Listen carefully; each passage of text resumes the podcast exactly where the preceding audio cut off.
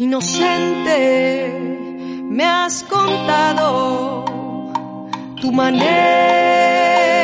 de sufrir y no sabes que conozco cómo te gusta vivir, que no vuelves por las noches, que no llegas a dormir y no sabes que conozco cómo te gusta vivir. Hace algunos días caí en un video de YouTube en el que Hernán Casiari, uno de los escritores que más me gusta leer y escuchar, contaba cómo fue la desgracia de enterarse que los Reyes Magos no existían.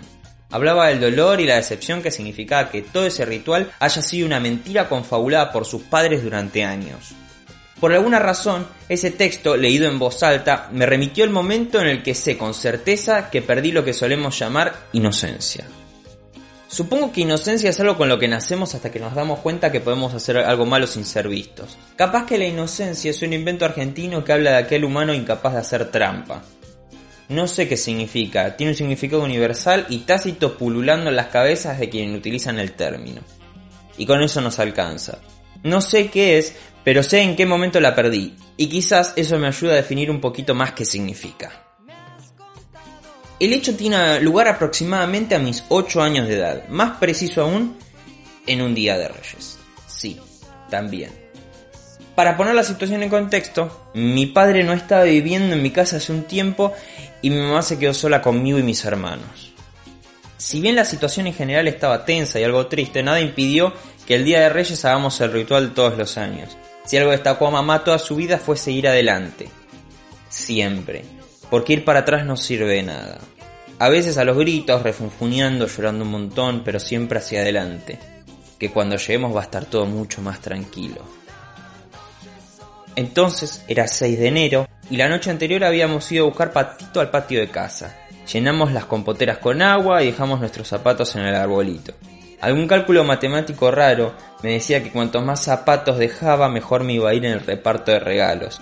Era más una broma interna que una realidad y me gustaba perpetuar esas cosas con mi familia. No sé si en ese momento mi hermano ya sabía que lo de los reyes era toda una falacia, pero yo sí.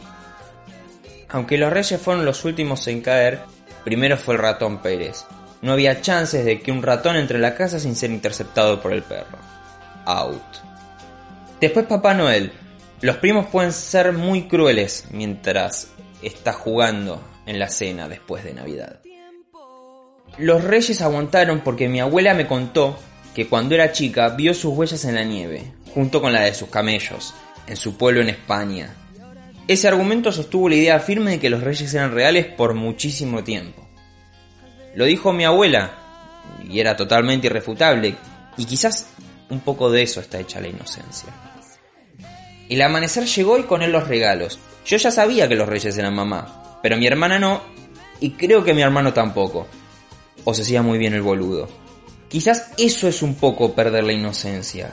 Hay una creencia muy bien fundamentada sobre perder la inocencia o convertirse en un adulto que va de la mano de alguna revelación en particular. Está instalada la idea de que la inocencia se pierde cuando nos enteramos que no nos trajo ninguna cigüeña, que Papá Noel o los Reyes Magos son una mentira, que la escarapela no era celeste o blanca, o que papá volvió a fumar. Ese día yo iba a perder mi inocencia y no estaba enterado. Como dije, el ambiente de casa funcionaba a los parches. Estaba todo bien, pero al mismo tiempo algo en algún lado estaba doliendo mucho y yo lo ignoraba. Mamá había comprado los regalos para ese día y estaba expectante a ver cómo reaccionábamos. Yo me di cuenta de eso. Ella había puesto especial énfasis en un juego de mesa que me había comprado. Intenté googlearlo de muchas formas, pero no encontré su nombre específico, así que voy a intentar describirlo lo más detalladamente posible.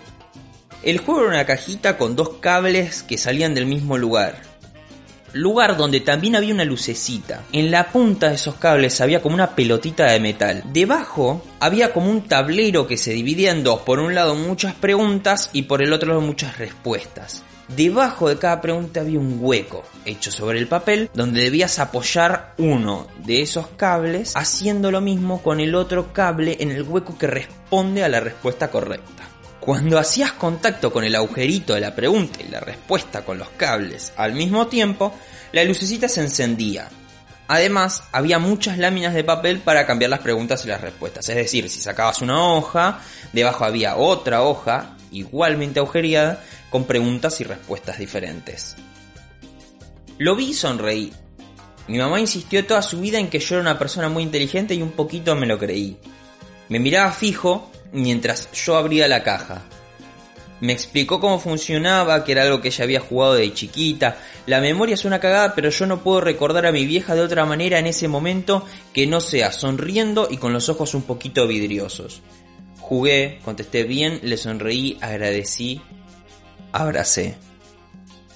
Pero después saqué una lámina y me pregunté cómo podía hacer que el juego siga funcionando con diferentes preguntas. Y en ese instante me di cuenta de que las respuestas y las preguntas que hacían que prenda la lucecita siempre estaban en el mismo lugar. ¿Qué iba a hacer? ¿Decirle que ya sabía todas las respuestas a los 5 minutos de haber recibido el juego? ¿Con ella ahí sonriendo como si no hubiese un mañana? Y ahí, en ese instante, perdí todo lo que solemos llamar inocencia. Porque me hice el boludo.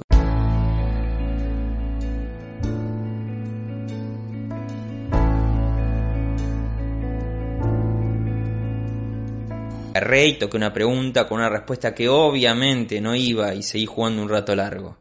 Y ella sonrió, y me hice el boludo porque sabía que mi vieja estaba rota, y me venía haciendo el boludo hace rato. Porque es imposible que mamá esté triste. Si mamá es invencible, ¿cómo va a llorar mamá? ¿Por qué le lastimaron a mamá si es el ser más bueno del mundo? Y cada vez que intentaba y miraba era una sonrisa más a mi colección. Ahí me di cuenta. La persona que me abrazó cada vez que me ponía triste ahora necesitaba un abrazo y yo lo noté. Nunca antes me había dado cuenta. Así como ella fingió sorprenderse con todos mis dibujos por más que sean todos iguales y así como decidió pegarlos todos y cada uno en la heladera, hoy me tocaba a mí fingir un poquito para que ella me sonría. Ahí fue creo que crecí. Porque si bien intentamos convencernos de que crecer es un proceso, la realidad nos hace entender que no es más que un golpe, Creo que es eso. Creo que crecer fue darme cuenta que no somos irrompibles, que mamá no era irrompible y que a veces me toca juntar los pedacitos y empezar de nuevo.